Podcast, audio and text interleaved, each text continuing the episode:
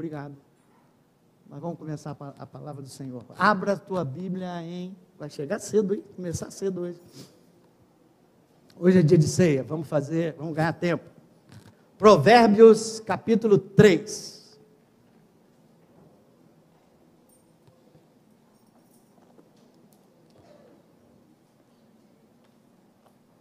Provérbios 3.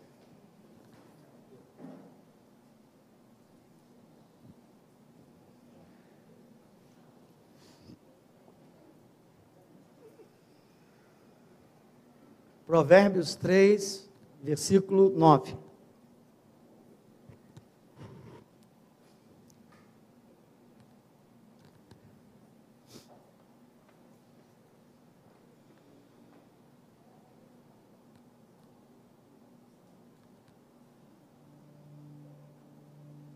Provérbios 3, 9. Todos já chegamos? Oh, a tela já chegou. Portanto, vamos ler juntos.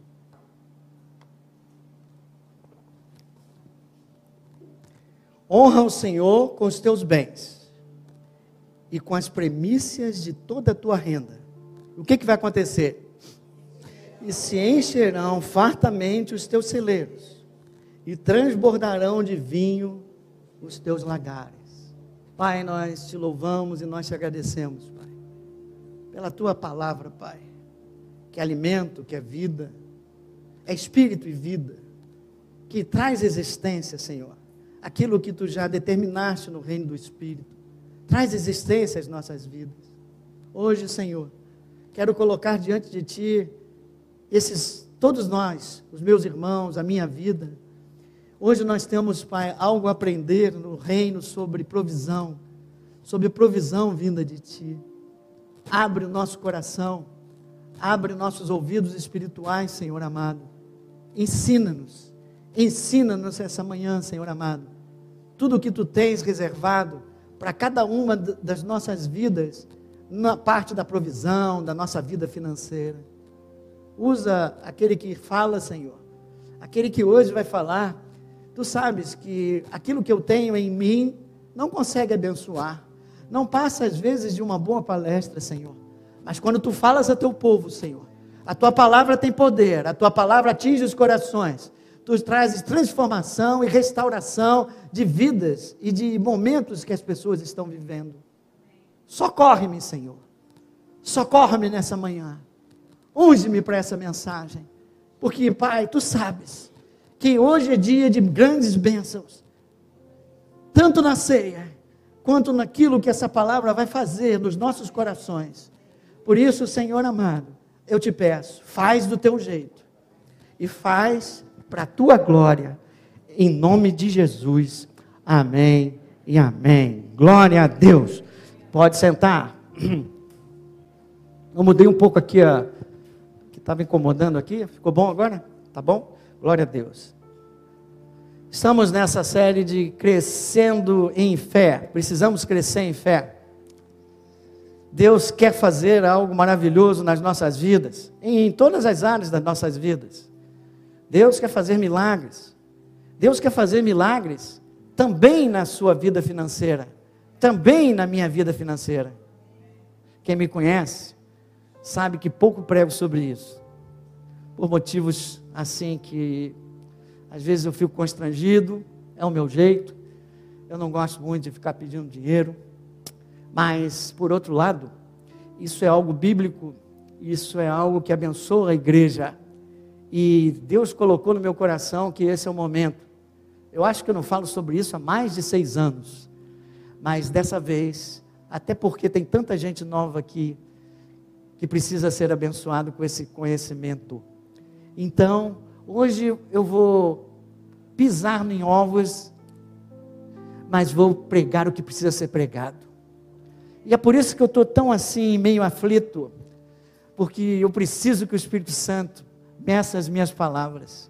Porque uma coisa eu sei: Deus quer fazer milagre hoje aqui. Deus quer fazer milagre na tua vida financeira. E uma coisa nós já aprendemos nessa, nessa série: quem limita, muitas vezes, o que limita é a nossa fé. Jesus falou: seja feito conforme a tua fé. Então hoje Deus vai nos ajudar, porque eu vou desafiar a tua fé. Hoje eu vou desafiar a fé de cada um de vocês para que vocês sejam abençoados, para que um milagre aconteça na vida de cada um de vocês. O milagre de provisão, o milagre da tua vida financeira. Na verdade, vai não só hoje, talvez umas três ou quatro semanas, a nossa fé e provisão, agora a nossa crescendo em fé, vai ganhar uma área. Eu vou até o fim, eu vou em cada uma das áreas das nossas vidas área espiritual, área de relacionamento, casamento. Mas hoje, mais algumas semanas, nós vamos desafiar a nossa fé. Aleluias. Quem precisa aqui de um milagre na vida financeira? Bom, se, então, se você precisa desse milagre, essa palavra é para você.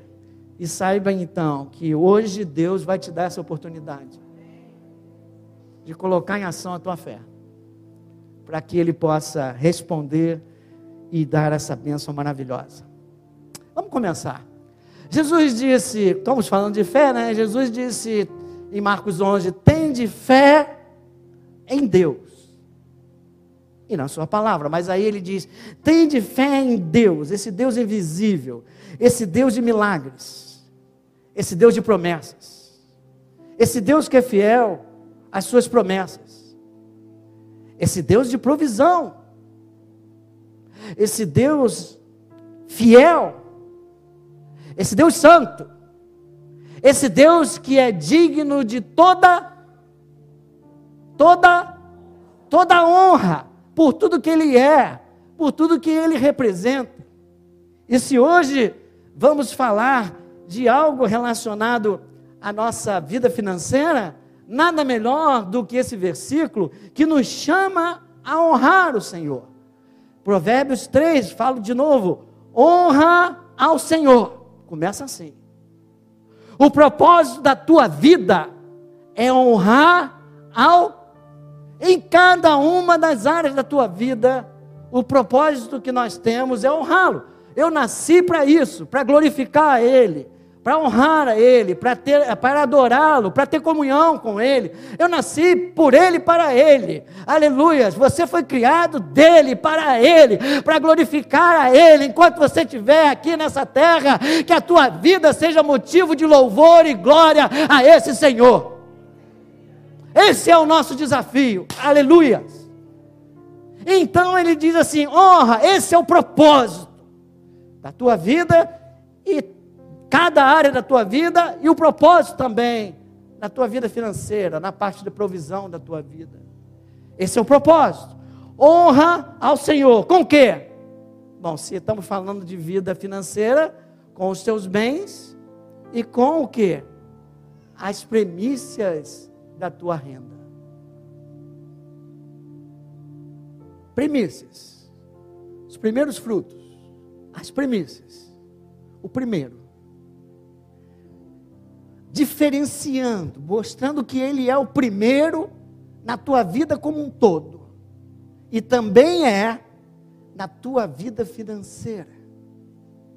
Então, se você honrá-lo com os teus bens e com as premissas da tua renda, não a sobra da tua renda, mas assim que você recebe, você separa consagra a tua renda, entrega nas mãos do Senhor e diz assim: Eu reconheço que tudo que eu tenho vem de ti, foi dado por ti, portanto eu reconheço e te honro com as minhas premissas.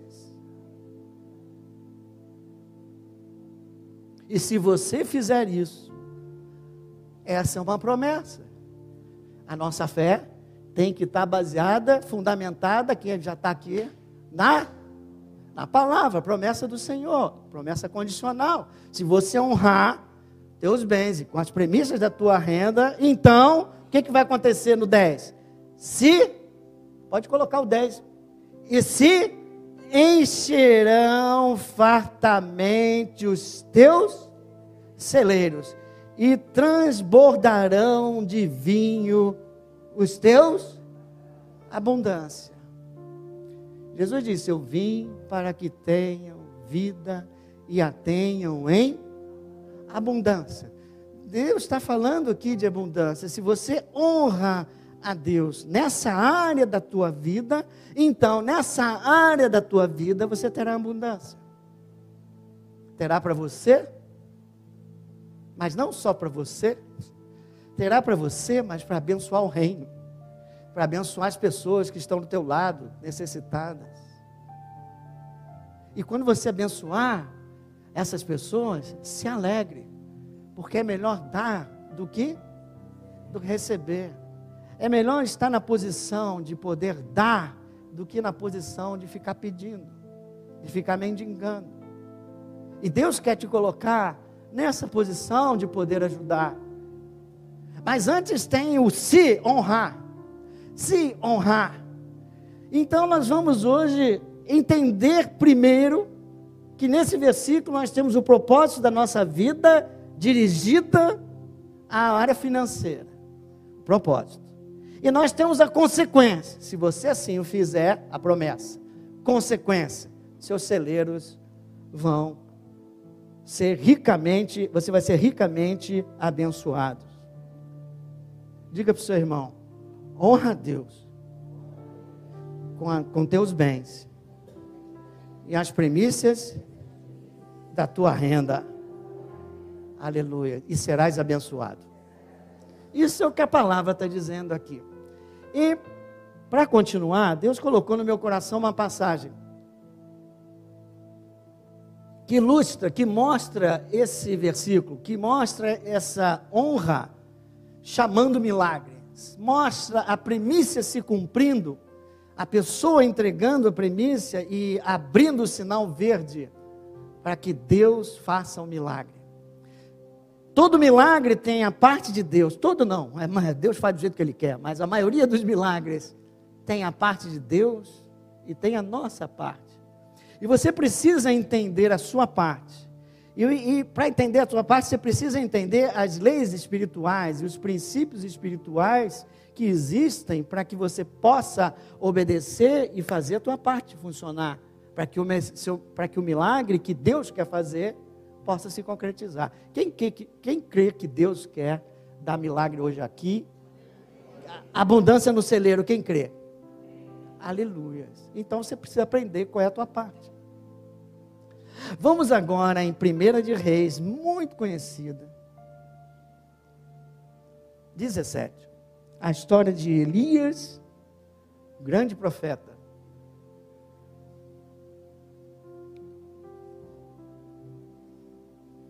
Eu vou ler desde o 1 mesmo. Eu vou ler desde o 1 rapidamente, vou até o 7, depois continuo. Vamos lá. Por favor, pode botar no 1, 1 Reis 17, versículo 1. 1. Aí é o 8. 1, por favor.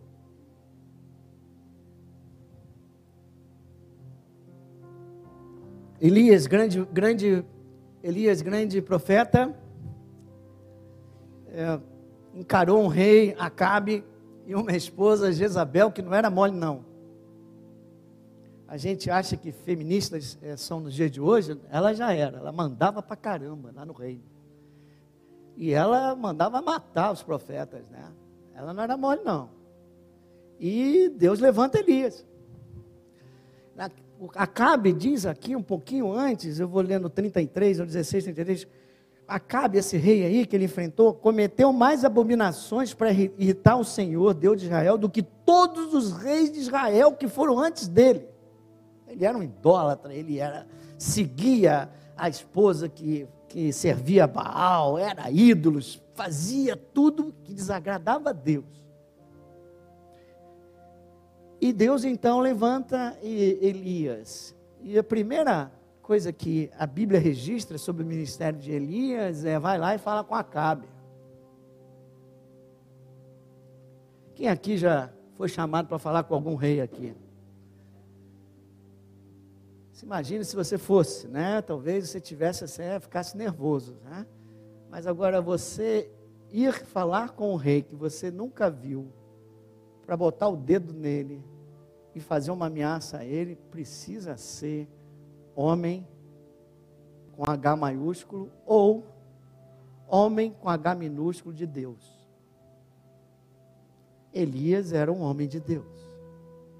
E olha o que aconteceu com ele. Ele chegou e disse assim: Olha, tão certo como vive o Senhor, Deus de Israel, perante cuja face estou, nem orvalho nem chuva haverá nesses anos, segundo a minha palavra. Pá!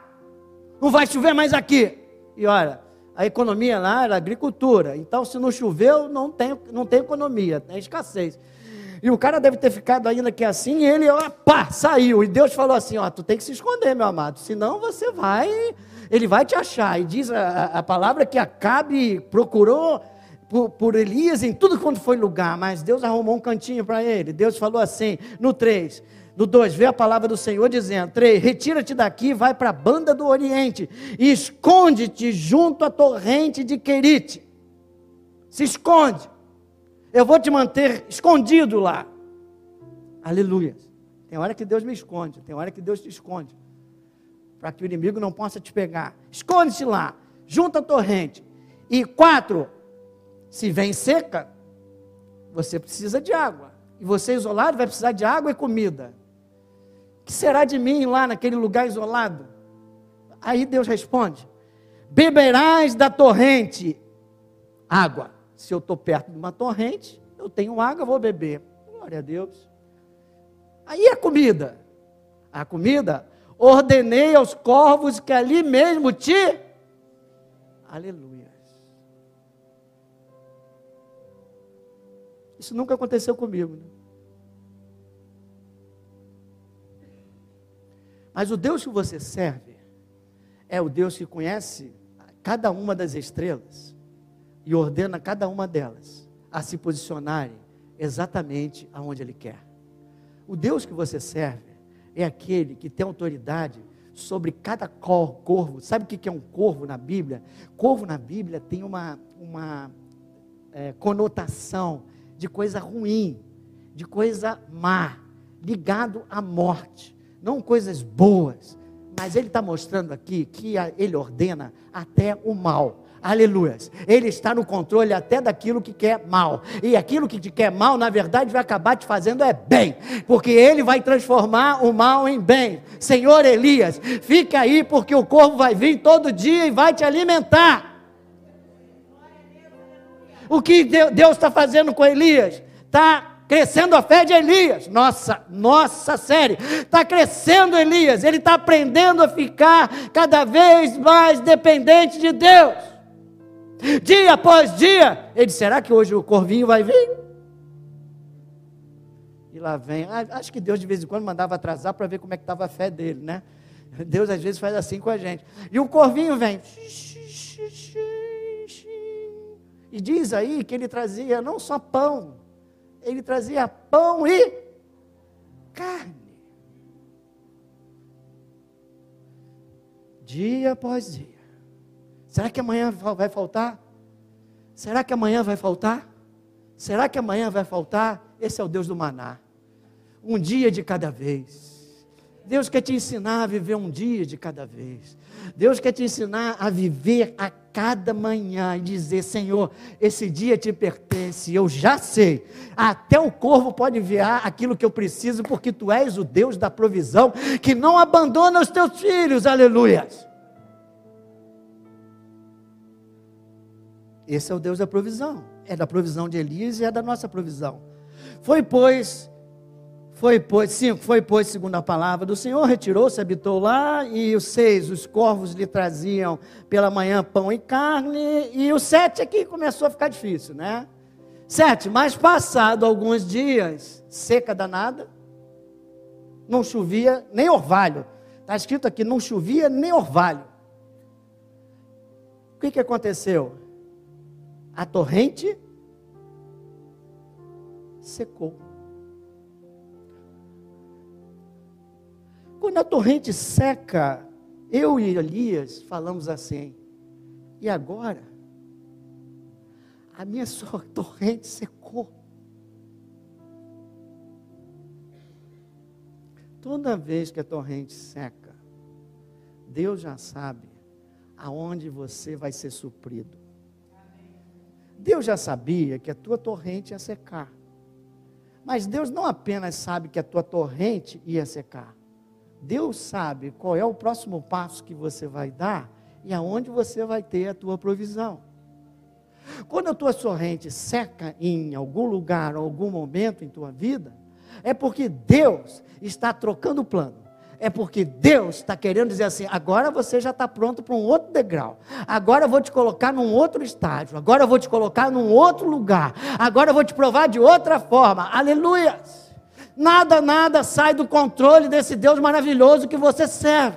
Ainda que a torrente esteja secando, não temas, Deus está contigo, Ele tem um plano, Ele vai te levar para algum lugar. Se não é dessa torrente de Querite, vai vir de outro lugar.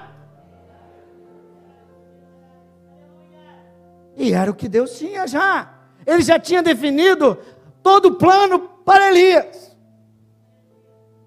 E ele diz assim: diz, então viu a palavra do Senhor dizendo: Desponte e vai para Sarepta, onde pertence a Sidom. Você sabe onde era Sidom? Não vou até o fim, até Sidom. E demora-te ali, onde ordenei uma mulher viúva que te dê comida. Hum. Parece que o negócio está ficando difícil para Elias, viu? Ele não mandou Elias para a terra de Israel. Ele mandou Elias para Sidom. Sabe que é de quem era a terra de Sidom? Daquela mulherzinha lá, que tá, matava todo mundo. Jezabel. Ele mandou Elias, que está se, se escondendo do Acabe e da mulher exatamente para o país deles. Mais ainda, para Sarepta. Sabe o que significa Sarepta? Fornalha.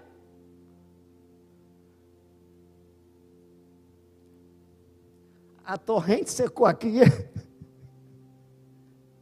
Mas eu vou te colocar numa fornalha mas lá naquela fornalha, um rico vai te dar provisão, fica tranquilo. Não. Uma viúva. Viúva naquela época. Tinha nada. Prepara o teu coração, Elias. Mas Elias já foi treinado. E Elias já começou a confiar na palavra de Deus quando disse: O corvo vai trazer. E ele traz. E se ele disse assim: Olha, esse negócio não está fazendo muito sentido, não. Mas quem está me dando essa palavra é o próprio Deus. Se ele está me dando essa palavra, mesmo que não faça sentido algum, eu obedeço eu vou em frente. Deus é fiel às suas promessas, Ele há de cumprir, aleluia. Eu não sei como, mas Ele há de cumprir aquilo que Ele prometeu na minha vida. Aleluia. E lá vai Elias. Chegando na cidade, imagina que, a primeira coisa que ele fez. Olhava para a mulher e dizia assim: a senhora é viúva? A senhora é viúva, por favor. Não, eu sou casado. Não, então não quero falar com você. Não, não, não, não, eu sou solteiro. Não, não, não, não, não quero falar com você. Eu preciso de uma viúva. E talvez, como é que essa mulher tem dinheiro para me sustentar? Amigo, Elias, não adianta você tentar entender o que Deus vai fazer com você. Elias, você só precisa crer na palavra. Porque os caminhos do Senhor são maiores que os seus caminhos. O Senhor vê o ontem, o hoje, o amanhã. O Senhor conhece os corações, a conta bancária de todo mundo. O Senhor é poderoso para fazer muito mais do que você pode pedir ou imaginar. O Senhor não vai te abandonar. Está na escassez? O Senhor não vai te abandonar. Mas escuta o que Ele quer te falar hoje. E Elias vai. No 10, ele encontra uma mulher. Então ele se levantou e foi para Sarepta. Chegando à porta da cidade, estava ali uma mulher viúva apanhando lenha. E aí ele diz: Traz água, por favor. Ela, tudo bem. Vai trazendo, traz também um pãozinho para mim, traz uma comidinha para mim. Aí o negócio fica difícil traz-me traz também um bocado de pão na tua mão. Aí a mulher vai responder a ele. Ele ainda estava assim: bom, essa mulher tem pão em casa, já tem água. Glória a Deus. Agora um pãozinho para me alimentar. Traz o pãozinho. Aí ele leva um choque de realidade. Não chovia também lá. Ali também estava escassez. E a mulher então diz: Porém, ela que olhou para ele e viu que ele era um homem, do, de, talvez de Israel, do Senhor, e disse: Tão certo como vive o Senhor, o teu Deus, Elias, nada tenho cozido. Há somente um punhado de farinha numa panela e um pouco de azeite numa botija. Tem mais aí? Um pouco numa botija. E vez aqui, apanhei dois cavacos, ou do pedaço de lenha ali, né? E vou levar, preparar esse resto de comida para mim e para o meu filho. Comê-lo-emos e morreremos.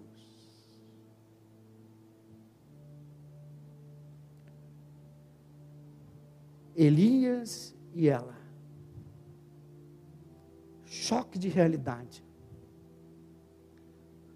vivo falando aos irmãos que tem duas realidades: a realidade física e a realidade espiritual. E ela foi corretíssima. Ela descreveu, colocou a verdade na mesa, mas a verdade, a realidade física. Ela disse: está difícil. Eu vim aqui para pegar essa lenha, fazer a última refeição para mim e para o meu filho, e depois nós vamos morrer, porque eu não tenho mais nada.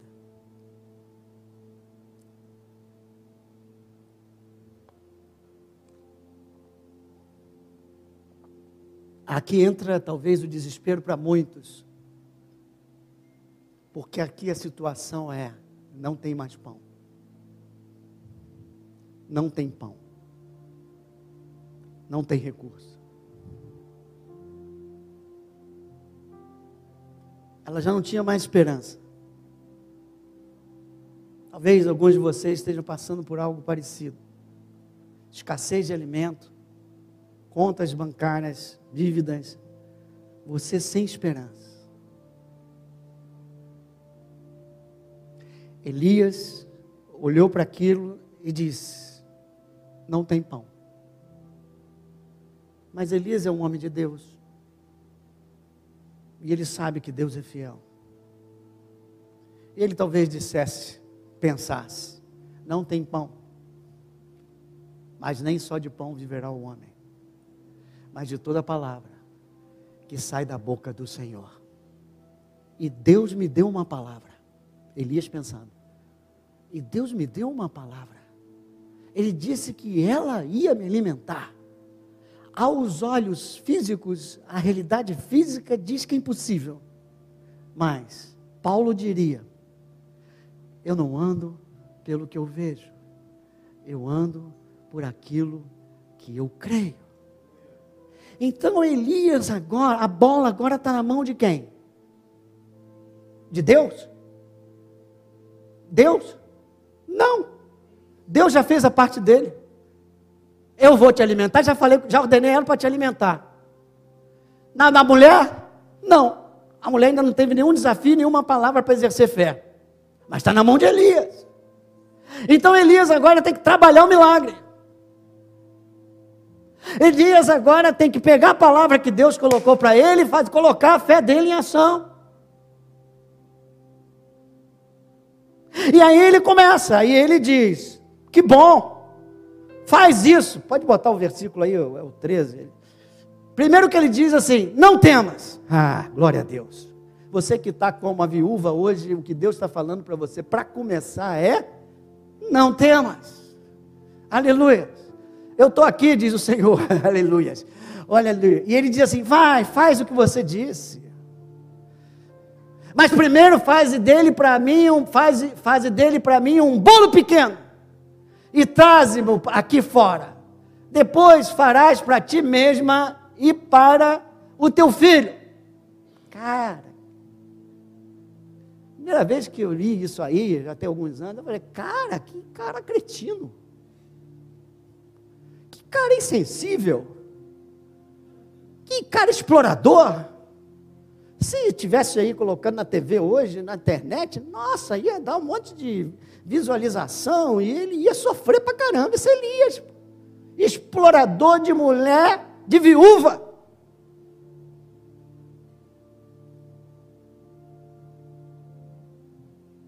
Eu tenho uma palavra. Eu tenho que aplicar os princípios espirituais. Eu sou Elias. Eu tenho que liberar uma palavra de bênção para essa mulher. Mas eu sei que ela tem a parte dela no milagre. Eu tenho que criar a oportunidade do milagre. Eu tenho que criar a possibilidade do milagre, obedecendo aos princípios espirituais. E o princípio que eu conheço é honrar a Deus sobre todas as coisas. Honrar a Deus é Deus em primeiro lugar, sempre. Então vai lá. Faz como você falou mas antes faz um bolo pequeno. Ele podia ter, ele não é tão cretino assim, ele podia ter falado bolo grande, ou não é? Você vai entender já já. Bolo pequeno. E traz primeiro para mim, que sou agora o representante de Deus nesse lugar. Outras palavras. Traz as premissas da tua farinha. Traz as premissas do teu azeite. Traz as premissas da tua provisão, do bem que você tem hoje. E honra a Deus, trazendo a premissa. Honrai ao Senhor. Provérbios 3, 9. Trazendo as premissas de toda a tua renda. Ela não entende direito o que ele está fazendo, mas ele sabe o que ele está fazendo. E ele então declara: vai e faz isso. E aí, a 14, né? E aí, a, panela, a farinha da tua panela não vai se acabar, e o azeite da tua botija não vai faltará. Até quando? Até o dia que o Senhor fizer chover sobre a terra de novo. Até o dia que essa escassez parar até o dia que Deus modificar essa situação e essa crise for para o espaço. Veja como ele criou a oportunidade do milagre. A palavra é que cria, a palavra, Jesus disse: A minha palavra é espírito e vida. Quando Jesus fala a palavra dele, ele muda o ambiente. Quando Jesus libera uma palavra, ele muda o ambiente, ele muda a ele, ele cria a possibilidade do milagre acontecer. Elias, servo deles, servo de Deus, faz a mesma coisa. Eu agora vou criar a possibilidade do milagre. Por quê? Porque Deus já falou e eu creio na palavra dele. Essa mulher vai, essa mulher vai me alimentar. Aleluia. Então eu tenho que fazê-la entrar no reino do Espírito. Eu tenho que fazê-la sair da economia natural. Você hoje precisa sair da economia natural. Porque senão você, ela, se ela agora está com a bola na mão. Ele deu, diz assim: você precisa trazer as premissas para mim. Você precisa consagrar a tua farinha e teu azeite. Se você fizer isso, só que ele não falou essas palavras, isso é o que estava por trás. Se você fizer isso, jamais vai acabar a farinha, jamais vai acabar o azeite. Por quê? Porque você entregou na mão de Deus. Por quê? Porque você consagrou a mão de Deus. Por que você honrou a Deus? Como que você, você vai honrar trazendo em primeiro lugar para Ele? Antes mesmo de você comer o que é teu, entrega. Antes mesmo de você pagar qualquer conta, entrega a Deus aquilo que pertence a Ele. Separa. E assim você honra. E assim você libera o milagre. Bom, Elias fez a parte dele. Tá! Liberou uma palavra. Tá! Agora fica do outro lado. A bola agora está com quem? Está com a viúva. A palavra já foi liberada. Só faltou Elias falar assim, como Jesus falou com a gente já. Seja feita conforme a tua fé. A mulher agora foi provada. Eu nem sei o que aconteceu naquele coração, é difícil dizer, mas não foi uma coisa muito fácil para ela, não. Se fosse só ela, tudo bem, mas tinha um filho. Quem tem filho sabe o que eu estou falando. A gente até se dá pelo filho. Eu faço, tudo bem, eu te dou o bolinho, vai lá, mas o meu filho? É isso já não posso fazer, meu filho. Bom, rodou a cabeça daquela moça, como hoje talvez vá rodar a sua. Ela foi provada para responder a palavra de Deus com fé. E ela, que, que ela disse? O que, que diz a palavra? Foi ela e fez segundo a palavra de Elias. Repito sempre você decorar. Como é que é o milagre? É assim: fé. Fé, eu tenho uma palavra, eu recebo uma palavra no meu coração e coloco a minha fé em ação. Eu faço, começo a agir de acordo com aquilo que diz a palavra. E ela fez exatamente isso. Agiu de acordo com a palavra do profeta Elias. E a palavra diz o quê?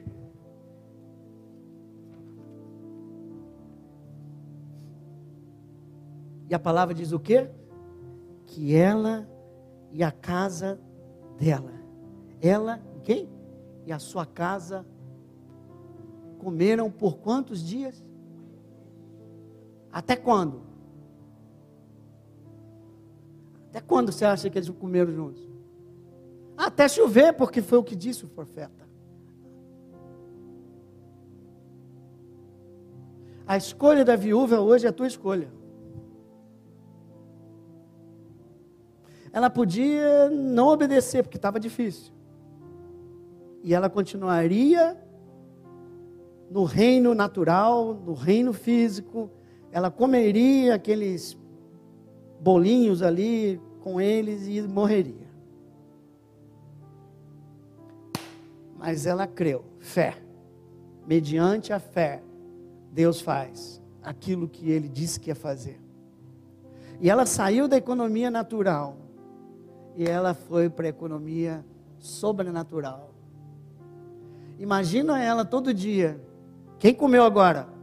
Elias se deu bem, né? Porque desde o início Deus falou que ela ia alimentar ele. Então na casa dela tinha pelo menos, ela podia ter chamado alguns parentes, pelo menos eles três. E todo dia ela fazia o bolinho, alimentava Elias, alimentava o filho, comia, não sei que horas era, mas no dia seguinte, quando ela ia lá pegar mais farinha, a farinha já tinha subido de novo estava no mesmo local. E ela tirava farinha, tirava azeite, fazia alimento, fazia alimento, todo mundo se alimentava aquele dia. Quando ela chegava no outro dia, estava onde? Aonde estava, amados? No mesmo lugar, é totalmente sobrenatural, é um milagre da multiplicação. Deus multiplica, aleluias. Nós humanos conseguimos às vezes somar, mas Deus multiplica. Deus é o Deus do impossível, Deus é um Deus de abundância, Deus é um Deus de celeiros cheios. Mas você tem a tua parte. Hoje eu estou aqui fazendo a minha parte de Elias. Hoje eu sou representante da palavra de Deus. Hoje eu estou aqui para desafiar você. Hoje estou aqui para dar oportunidade a você de sair do nível natural para o sobrenatural.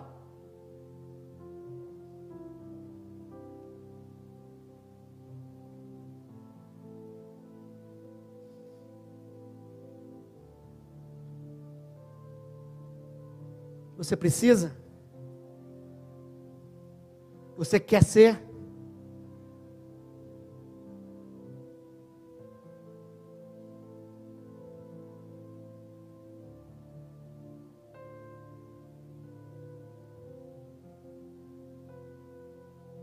Você quer ser abençoado?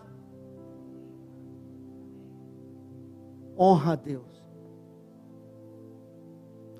Deus em primeiro lugar.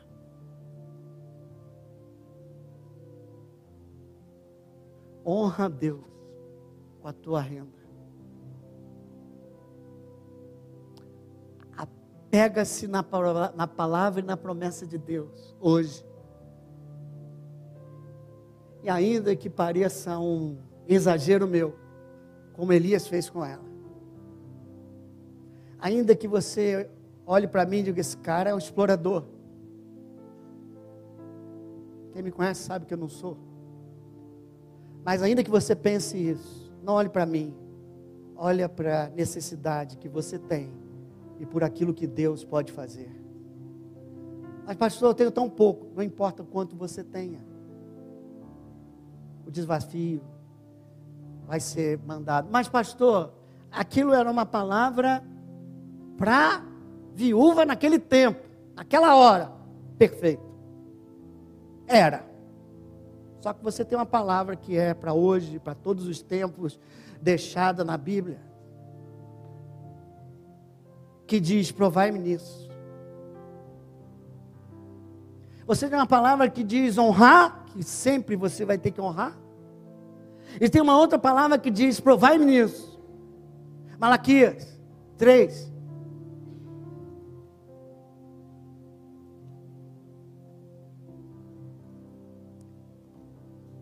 Malaquias 3, 6.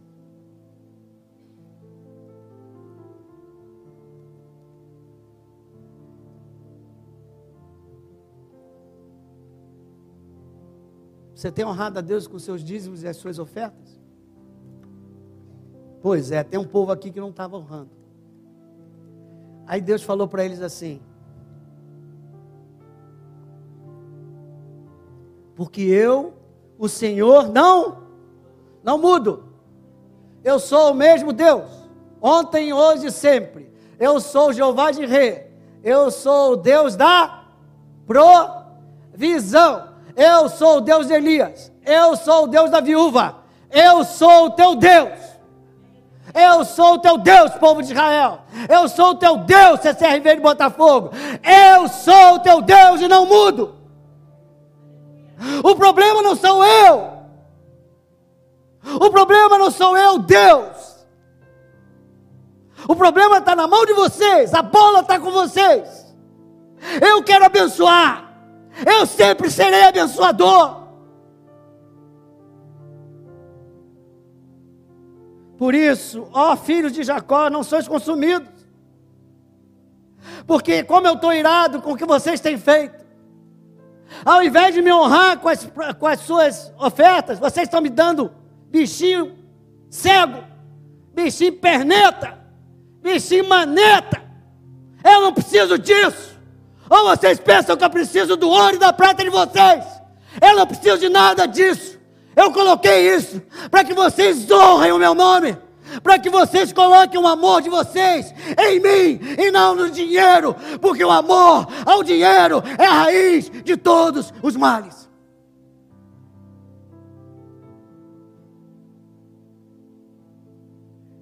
Sete, desde os dias dos vossos pais, vos desviaste dos meus estatutos e não os guardastes. Que estatutos? oferta que eles estão dando tudo errado, dízimo que eles estão roubando. E ele disse: Tornai-vos para mim, e o povo, o povo fica às vezes cego. Eu às vezes fico cego no meu erro. Eu enxergo muito bem o pecado dos outros, mas eu tenho dificuldade em enxergar os meus. E aquele era um pecado coletivo, então Israel estava se perdendo, não sabia por quê. Ou não se ligava, a ficha não caía. Ele fala: torna para mim, como? Se eu chegar hoje para você, meu irmão, você precisa se voltar para Deus, hein? pastor, pega leve. O que você acha que eu estou fazendo hoje aqui, domingo de manhã? Podia estar na praia. Então eles fizeram essa mesma pergunta: que isso? Tornai-vos para ti? Em que havemos de tornar? Aí a resposta de Deus: Roubará um homem a Deus? Todavia vós me roubais e dizeis: E que tenho te roubado? E eu respondo: Nos dízimos e nas ofertas. Não só nos dízimos. O neném até chorou. Nos dízimos e nas ofertas. Por isso, nove. Vocês não estão me honrando, como diz Provérbios 3, 9. Se me honrassem, seriam abençoados, mas estão me desonrando. Por isso, 9. Com maldição, sois amaldiçoados. E repete, porque a mim me roubais, vós, a nação toda.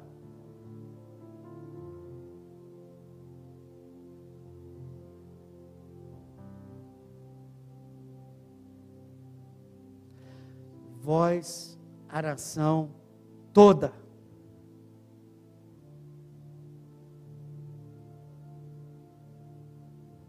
Vós, a nação toda. Não era um.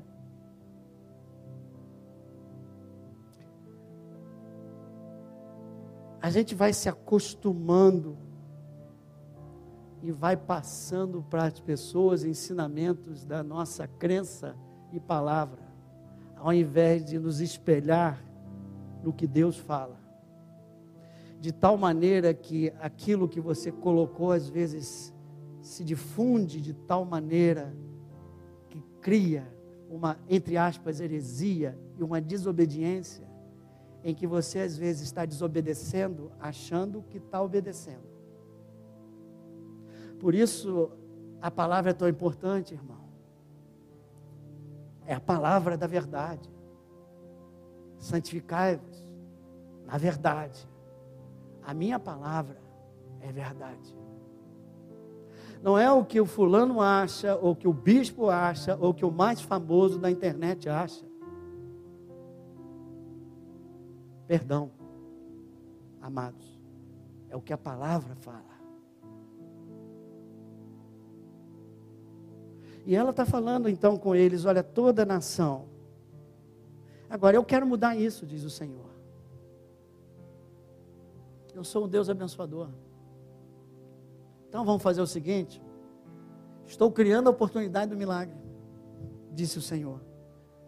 Trazei todos os dízimos à casa do Senhor, para que haja mantimento na minha casa. Provai-me nisso.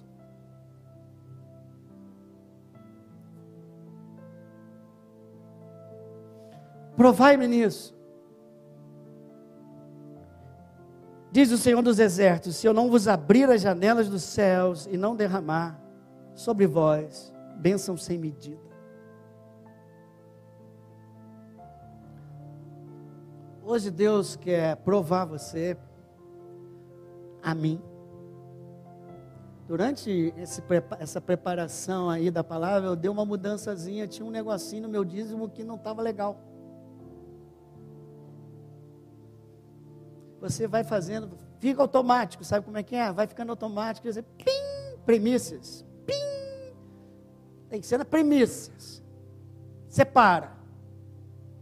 Às vezes a gente não separa, vai fazendo outras coisas, né? A gente dá, mas não separa. Não, não, não, não. Só para você nunca esquecer, deixa eu fazer uma ilustração aqui. A tua vida ela é assim, viu, pastor Décio? A minha também. O jogo da vida é assim: eu, Satanás e Deus. Satanás veio para roubar, matar e destruir. E ele fica rondando ao meu redor, vendo uma hora que tem uma brechinha para que ele possa roubar, matar ou destruir, me fazer mal. Ele está esperando que eu dê uma brechinha para roubar, matar e destruir. E Deus quer encher, Deus quer abençoar a minha renda. Aleluia! Deus quer abençoar a minha renda. Pronto, cadê minha renda?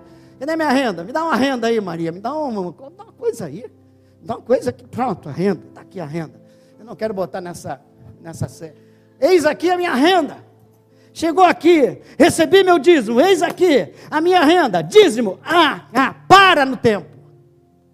Faz uma fotografia. Eu, Satanás assim, querendo roubar. E Deus esperando para ele consagrar. Para dizer, esperando que eu diga, isso aqui foi Deus que me deu e pertence a Ele eu consagro a Ele. Enquanto eu não consagro a Ele, Satanás está babando. Está doido para me roubar aquilo que Deus me deu. Mas Deus vai deixar? Claro. Ele falou para você voltar. Diz: tudo, te, tudo eu te dei, mas o dízimo me pertence. O que, que você faz? Deixa para lá, isso aí é coisa do Velho Testamento. E começa. Se você quiser, eu dou uma aula sobre isso, não é no Novo Testamento. Abraão já deu lá dízimo. Jacó já deu lá dízimo, antes de Moisés. Ok? Então, quietinho aí. Então, está aqui. Não sei se eu consegui. Chegou o dízimo. Enquanto eu não entrego, separo para Deus o que é dele, o dízimo, mesmo que eu não consiga entregar aqui, mas já está separado, já orei, já entreguei na minha casa. Ele tem acesso. Ele é o devorador. Veja o que diz aqui. Veja o que diz aqui. Trazei todos os dízimos à casa do tesouro, provai-me nisso. E eu desafio, eu vou abrir as, as bênçãos. E por vossa causa, por aquilo que você está fazendo, por essa atuação. Eu repreenderei o devorador. Ele está te rodando. E ele está te pegando que, na verdade, não é dele, mas ele tem o direito de roubar. Por quê? Porque você deu a deixa. Porque você não entregou as primícias. Porque você não entregou o dízimo. Então não fique esperando as coisas melhorarem para você consagrar a Deus. Sabe é quando é que vai melhorar? Provavelmente nunca, mas Deus é misericordioso. Quem sou eu para falar isso? Mas dificilmente vai melhorar. Você tem que tomar uma decisão hoje, dizer, não, isso é de Deus. É um ato de fidelidade a Deus. É um ato de honrar a Deus com uma parte da sua vida. E que parte é essa? Meus dias, minhas ofertas, minha parte financeira. Você tem que honrar com tudo, meu irmão. Por quê? Então, nessa área, hoje, Deus está falando isso. Honre.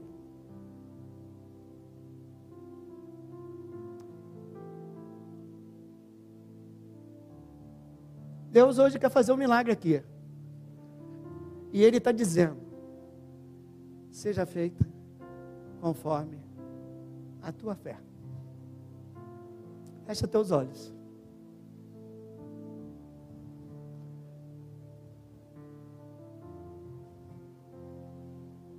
Estamos nos aproximando da ceia.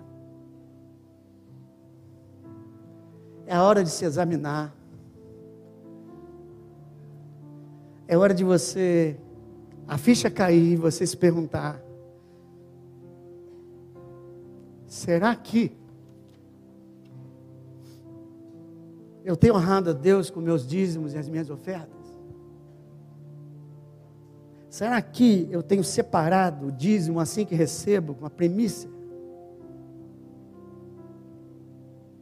Ou será que eu dou do que resta, do que sobra? Deus não quer a tua sobra. Será que você tem dado ofertas? Bom, Falarei mais de ofertas semana que vem, mas será que você tem dado ofertas? Deus falou: dízimo, estão me roubando dízimo e oferta.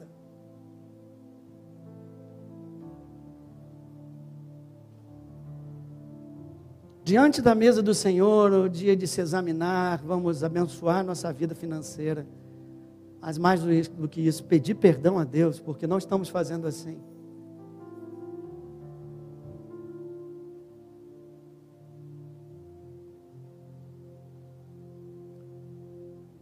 Onde você está, confessa a Deus que você não tem sido fiel nos dízimos e nas ofertas. Entre aspas, você tem roubado de Deus. Hoje Deus está olhando e diz: Eu quero te abençoar, mas não posso. É mediante a fé. Dízimo é questão de fidelidade e fé.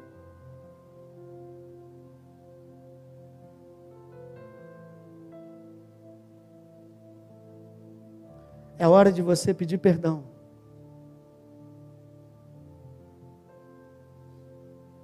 É hora de você se arrepender.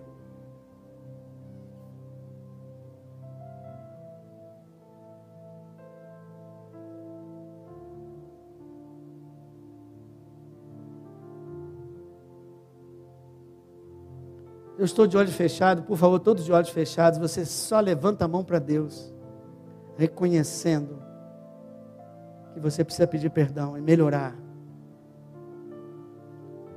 na fidelidade de dízimos e ofertas.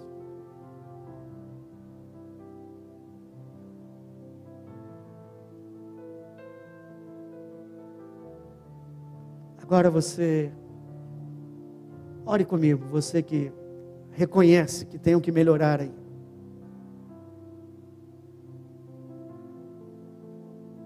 Diga, Senhor, nesse momento, eu reconheço que tudo pertence a Ti, tudo que tenho vem de Ti, e reconheço também que muitas vezes tenho falhado nos dízimos e nas ofertas. Hoje, eu me arrependo, Senhor. E mais ainda, eu tomo a decisão, eu decido honrar a Deus, não só com meus dízimos, mas também com as minhas ofertas. Pai, capacita-me, Senhor, coloca no meu coração esse desejo ardente, e que eu não dê por obrigação, mas que eu dê por amor, que eu dê por fé, para a glória do teu nome, em nome de Jesus. Agora, antes mesmo de participar da ceia, eu te dou essa oportunidade. Deus te dá a oportunidade. Traga seus dízimos. Pega o envelope que está na tua frente. Quem não quiser, não precisa. Só quem foi tocado pela palavra. Pega o envelope na tua frente. Se precisar de mais envelope, irmãos, lá atrás tem envelope. Aleluias. Pega o envelope na tua frente e preenche o envelope. Com seu dízimo, com a sua oferta, com aquilo que Deus colocar no teu coração. Viúva, traz o teu bolo pequeno. Traz o teu bolo pequeno, coloca a tua fé em ação.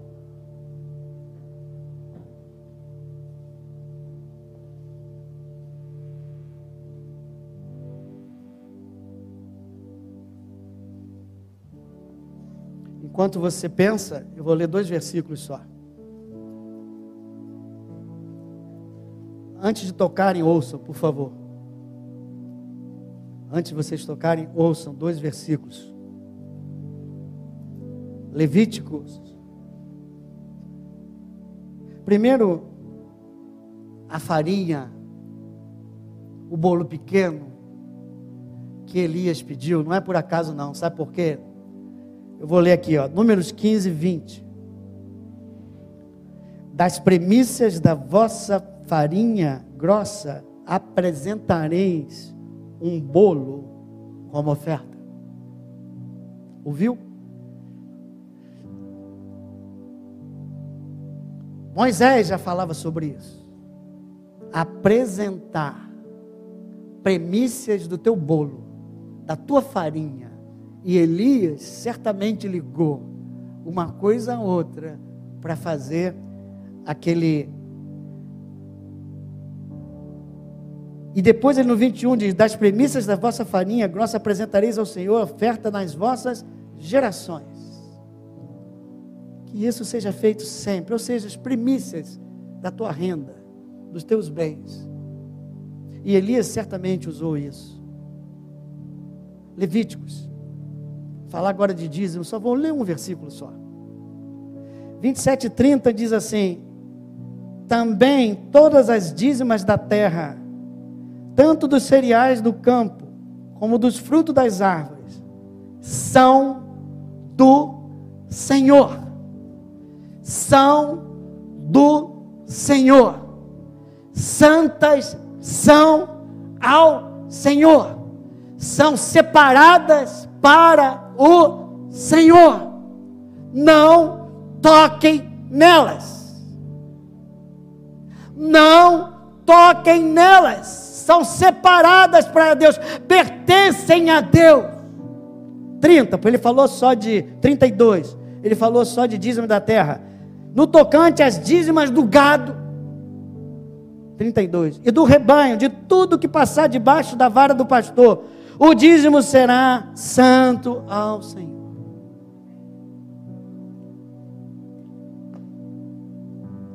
se você já escolheu, se você diga assim, Senhor, agora o que você tem na tua, no teu coisa, não vou ser eu que vou orar agora não, é você que vai orar o teu envelope agora. Você coloca agora diante do Senhor e diz assim, eis aqui, a minha fidelidade. Pode falar, eis aqui, Senhor, a minha parte no milagre, a minha fidelidade, nos dízimos e ofertas. Aceita, Senhor como oferta agradável a Ti, e faz e cumpre a Tua palavra e a Tua vontade na minha vida, em nome de Jesus. Amém, amém. Agora vamos recolher os envelopes para participar da ceia. Aleluia. Senhor, nós te louvamos e te agradecemos, Senhor. Eis aqui, Senhor, a fé do teu povo em ação dízimos, ofertas, desafios, situações que somente tu conheces. A vida de cada um deles, o desafio de cada um deles, a necessidade de cada um deles. Mas eles, Senhor, foram fiéis. Foram fiéis na medida que aqui está, Pai. Colocaram diante de Ti e te pediram um milagre. Senhor, assim como Tu honraste a palavra de Elias, e aquela farinha não faltou, e aquele azeite não faltou naquela botija. Eu te peço, honra a tua palavra hoje, Senhor amado, e que a partir de agora, o milagre, o reino espiritual se encontre com o reino físico, Senhor. A realidade do reino espiritual se encontre com a realidade do físico, Senhor amado. E que portas se abram, portas de emprego se abram, casos da justiça sejam resolvidos, promoções, Senhor amado. Que tudo seja feito para a glória do teu santo nome. E aonde havia escassez, Senhor amado que venha a tua abundância, para a glória do teu santo nome, Senhor. Aonde há, Senhor, cadeado, aonde há cadeia, Senhor amado, prendendo essas vidas, Senhor, que seja liberado agora em nome de Jesus. Senhor, eu te peço, libera teus anjos de poder e glória, com espadas desembaiadas, e desfaz tudo aquilo que o devorador fez tudo aquilo que o inimigo tentou fazer nessas vidas, eu declaro que a partir de agora, nesse passo de fé que elas deram, elas são livres, livres financeiramente, para cada vez mais honrar o Deus que elas servem com abundância, com generosidade, em nome de Jesus. Amém e amém. Glória a Deus. Agora eu queria que você sentasse e honrasse a Deus agora de outra forma. Honrasse essa mesa agora. Paulo disse para você participar de forma digna, entendendo o que você está fazendo, entendendo o privilégio de estar sentado à mesa com o Senhor. A provisão já foi dada, eu creio, material, mas aqui a provisão espiritual. todo e qualquer tipo de necessidade está aqui, disponível. E a tua parte é seguir com reverência, participar com reverência. Você já examinou a tua parte financeira, mas se ainda houver alguma coisa na tua vida em geral que precisa ser acertada hoje, acerte com Deus.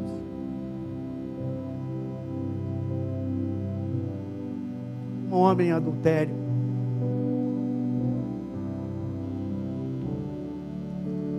Então, esse homem, entre você e Deus, ninguém precisa saber. Pede perdão a Deus.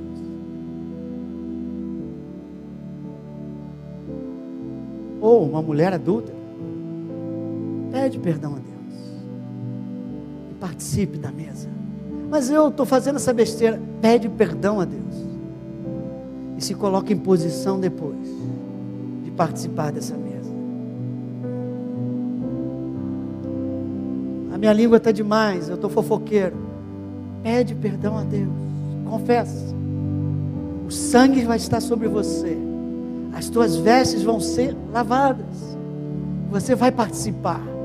Você vai sair daqui fortalecido. Pastor, eu estou servindo a outros deuses. Pede perdão a Deus. Se arrepende. Decide não servi-los mais. E aí senta mesmo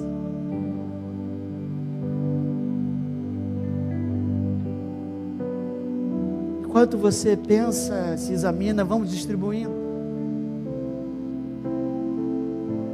Honra a Deus agora nessa mesa. Esse é o propósito da tua vida. Nas próximas semanas, a gente vai continuar. Hoje você aprendeu o que você precisa fazer, mas você ainda não sabe como fazer.